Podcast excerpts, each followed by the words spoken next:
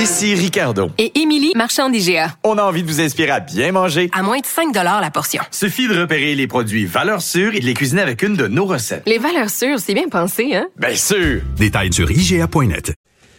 Je suis avec euh, Paul Laurier, qu'on avait en chronique plus tôt, sur cette tuerie-là. Euh, Qu'est-ce qui se passe aux États-Unis? Les armes, c'est toute euh, une histoire. Bonjour, euh, rebonjour, Paul. Bonjour François David, ça va?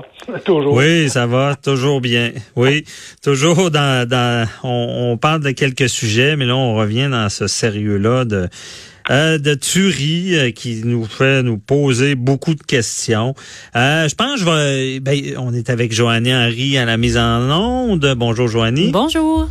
Joanie, me permets-tu de poser la première question? Ah, ben oui, tout à fait. OK, parce que j'avais lancé ça tout à l'heure plus tôt. Paul, est-ce que on est à l'ère de, de, de, de rentrer dans un Walmart? Bon, je sais qu'au Canada, c'est pas aussi grave, là, mais est-ce qu'on doit penser à, une stratégie s'il arrive quelque chose? Est-ce qu'on est rendu à l'ère de longer les murs dans, dans, dans un, un magasin de grande surface? Puis on sait que c'est les vacances aussi. On va aux États-Unis. Est-ce qu'on pense à ça d'après toi? On pense pas à ça, mais si vous regardez euh, l'environnement attentivement, il y a plusieurs, ce qu'on appelle le mobilier urbain suite aux attaques terroristes qu'on a eues. Le mobilier urbain a changé. Il y a plein de choses qui ont changé. Il y a plein de, de petits détails parce que la sécurité, c'est toujours un sentiment. Les, vous avez regardé, les gardes sont plus armés, les policiers sont plus armés. Il y a eu des changements, c'est euh, c'est indéniable. Et avec les tueries de masse, ben euh, et même euh, Donald Trump le disait, on va maintenant armer les. il, pense, il voulait pas armer les, les, les professeurs.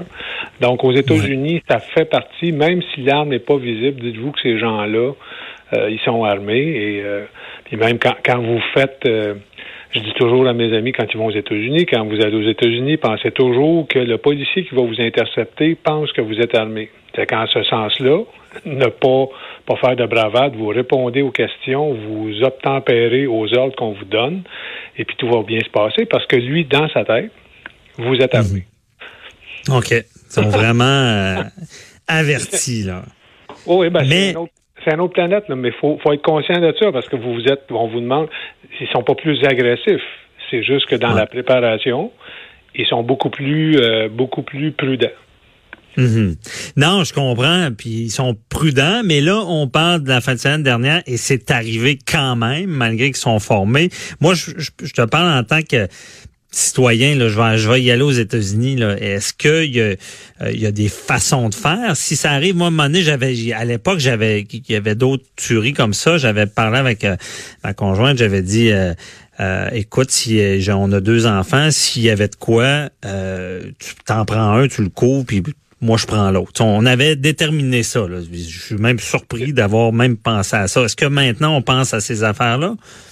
Ben oui, puis en plus, il y avait une question tantôt euh, au, euh, quand tu étais en chronique avec euh, le, le journaliste de Montréal, du journal de Montréal, je me rappelle pas son nom, Blanc, mais il y a un effet de contagion. Dans les 13 Ouais. jours qui vont suivre, euh, dans 30% souvent, quand il y, a un, il y a un événement majeur qui arrive, il y a souvent un effet de contagion. Il va y avoir des, il va avoir d'autres événements à l'intérieur de, de 12 jours. Donc, on- quand on est dans ce phénomène-là, quand il arrive des attaques comme ça, il faut encore plus y penser. Ça ne veut pas dire de paranoïer, mais le réflexe que tu as eu avec ta blonde de dire j'en prends un, t'en prends un, c'est un bon réflexe. C'est un, un réflexe de parent de protéger, puis d'avoir une réponse à une situation. Les enfants sont entraînés maintenant dans nos écoles. Ben, s'il arrive une tuerie suite, je reviens encore à Polytechnique, c'est- cet événement-là a changé des choses. Ils ont maintenant une préparation. Ça ne veut pas dire de, de, de, de paniquer, de paranoïer, de dire que ça va arriver, mais d'être juste de fait d'y penser, de dire ben, si ça arrivait, qu'est-ce que je ferais? Ben, on va déjà avoir une partie de la solution parce que vous pouvez euh, geler. La, la pire chose qui peut arriver, c'est de geler sur un événement. Alors, il faut avoir un plan B, l'alternative, sortir, regarder des sorties. Évidemment, euh, si vous allez au Walmart à Orlando, c'est, vous allez voir, il y a du monde, mais il faut déjà aussi penser. Est-ce que vous êtes obligé d'y aller? Est-ce que vous pouvez y attendre une autre, euh, un autre temps de la journée? Donc, il y a des bons moments d'y aller, puis vous êtes dans une foule, et c'est une, une réalité aux États-Unis. C'est une réalité, mais pas, je veux savoir, est-ce qu'il y a des, des façons de faire lorsqu'on est sur place? Là, là je, veux, je veux pas que les gens pensent que je suis dans la paranoïa, mais euh, je le suis un peu pareil. Euh, là, on dit, bon, repérer les sorties. Euh, bon, avoir un plan si on a des enfants, un prend l'autre. Est-ce qu'il y a d'autres choses? Est-ce que, les gens les, les, plus touchés sont souvent dans le milieu de nulle part ou il faut-tu se promener dans les allées? Je sais pas, y a-tu de quoi? Ben, je vous dirais, puis ce qui est enseigné aux, policiers, c'est des trucs simples, les barricades. Regardez les structures qui sont solides. S'il y a un poteau, c'est un, poteau d'acier, un poteau de ciment, c'est une bonne barricade. Si vous localisez le tireur, ben vous, déjà vous barricadez puis être, dans pas être dans son axe dans son axe de tir. Euh, mhm. évidemment, si vous avez une fuite, une sortie, vous sortez, vous appelez la police, vous textez, vous avez vous faites le 911. Il y a plein de petits trucs qui sont toujours les plus simples. La, mhm. la sécurité, c'est premièrement vous barricader. Vous devez pas affronter cet individu-là, essayer de le raisonner. Il est armé. Quand ça commence à tirer, les détonations vous allez voir, c'est assez impressionnant. Je souhaite ça à personne, mais une détonation, mhm. c'est impressionnant. Vous allez vite réaliser qu'il se passe quelque chose. Vous allez voir que les gens vont se mettre à crier. La barricade, la protection, vous faites le, vous vous cachez le plus longtemps possible dans un endroit le plus sécuritaire possible, mais c'est pas facile à faire parce que vous connaissez pas nécessairement l'endroit. Mais un mur de mhm. ciment, Mais ça reste un mur de ciment. Ouais, c'est des choses que malheureusement on, peut se permettre de vérifier en entrant dans, ces, grandes surfaces là. C'est, euh, on est peut-être rendu là. Euh, Paul, je laisse la place aux auditeurs après, là, mais les dernières questions. Est-ce qu'on doit se méfier du monde? Lui, il y a de la louche, puis je me tiendrai pas On va jusque là ou? Ben, je vous dirais que c'est instinctif. Hein. On est à la base des animaux. On c'est instinctif. Vous allez le voir dans votre périmètre. Vous, le voyez des comportements. Vous le faites instinctivement. Si vous allez dans le Bronx, euh, mhm. si vous allez dans euh, le euh, voyons sur Times Square, vous, oui, des parties festives. Puis quand vous rentrez dans les parties plus noires, vous avez instinctivement des réflexes. Fiez-vous à vos réflexes, fiez-vous à votre instinct. Je pense que mhm. c'est c'est la meilleure la meilleure solution. OK. Désolé pour ça. Il fallait en parler. C'est un peu paranoïaque, mais je pense que, en tout cas, moi, je, je, vais, je vais prévoir ça aux États-Unis. Dommage. Puis en plus, avec ce, genre d'entraînement-là. Euh, bon, Joanie, euh, question du public. Je vais laisser un peu de place.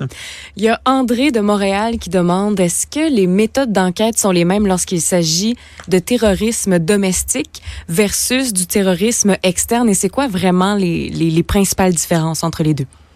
En fait, si c'est un terrorisme domestique pour les policiers, ça va être beaucoup plus euh, facile, entre guillemets, parce que, évidemment, on a accès à des ressources locales. Si on a, euh, exemple, une cellule externe, si on parle de terrorisme international, et euh, les mouvements qu'il y a eu en Europe, faut monter à plusieurs pays, ça, ça implique du droit différent, ça implique des délais différents. En, termes de, c'est les mêmes techniques, sauf mhm. que je vous dirais qu'au niveau domestique, en général, on connaît, et d'ailleurs, je regardais, là, M. Trump s'est adressé à la nation et il a demandé au, FBI de cibler, d'augmenter les ressources, puis d'avoir un plan vraiment, puis lui cible les médias sociaux euh, pour euh, la réforme, la, propagation de la haine. Donc, ça reste pas mal tout le temps la même, le même terrain de jeu, je vous dirais, probablement mhm. plus facile au niveau domestique. OK. Bon. Parfait. Puis c'est vraiment interne, là, puis externe, c'est un peu la même chose. Oui, mais c'est ça. Si j'ai affaire à une cellule d'Al-Qaïda qui est basée à l'extérieur ou de, de l'État islamique, qu'on dit mort, mais il commence à avoir encore des attaques, il y a une recrudescence d'attaques, ben, mm. c'est beaucoup plus difficile d'avoir les ressources, d'avoir les suspects, d'avoir le renseignement, ce qu'on appelle le renseignement, pour être mm. capable de porter des accusations, parce qu'à la base, c'est toujours, euh, ça, ça prend une preuve hors de tout doute raisonnable. Ouais. C'est plus large, là, tout ça, là. C'est, OK, je comprends bien. Ouais. Euh, Joanie, une autre question? On a Jean-Charles de Saint-Félicien qui demande, euh, est-ce qu'un registre des armes à feu peut vraiment permettre de sauver des vies et diminuer le nombre de victimes?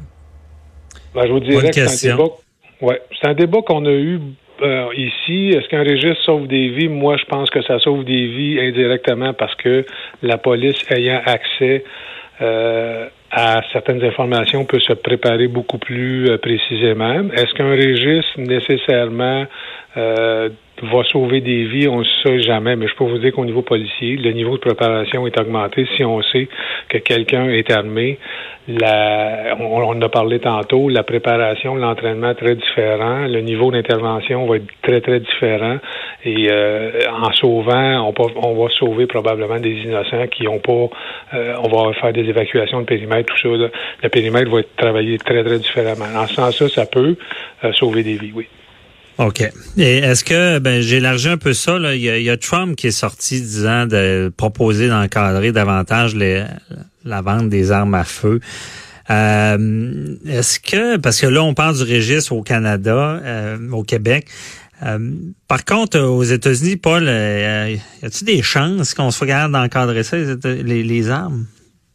Ben, moi, je vous dirais oui, mais il faut commencer par le point A pour se rendre. commencer par le mhm. début pour aller à la fin. Mais déjà, la réflexion, ben, est-ce que c'est une réflexion politique? Euh, probablement. Est-ce qu'il peut? Puis là, il dit, bon, ben, il a condamné le suprémacisme blanc ouvertement. Euh, ben là, c'est un début, c'est un début de, de dire, ben, on identifie un problème. Le nombre d'armes est problématique l'accessibilité est problématique, puis la, la mentalité euh, américaine, c'est de l'avoir maintenant. Pas de, pas de, puis la santé mentale, ben, c'est pas quelque chose, c'est ta vie. Au Canada, on vous revise aux cinq ans, mais est-ce que la déclaration obligatoire de serait une chose euh, importante à faire? Probablement. Si un médecin vous traite pour une maladie mentale, pour une maladie temporaire, ben si la question qui devrait être la deuxième question, est-ce que vous avez des armes? Oui, est-ce que on va, vous allez vous en défaire? on doit on doit, euh, c'est des petits moyens, euh, des petits, mais est-ce que c'est, on est, les systèmes de santé sont prêts à faire ça? La question est non. il faut commencer à quelque part. Je pense que là, euh, il y a un début de quelque chose sous la Trump. Est-ce que ça va se poursuivre? On verra. On verra, mais avec ton expertise là, est-ce qu'il n'y a pas lieu de régler avant toute chose l'histoire de l'accès non seulement aux armes, parce qu'on s'entend qu'aux États-Unis, bon, c'est dans la charte, ça a l'air bien compliqué, mais aux armes de destruction, ben, ben, non, pas de destruction, mais aux armes automatiques, lourdes, dignes de l'armée, il n'y a pas lieu de restreindre ça avant toute chose.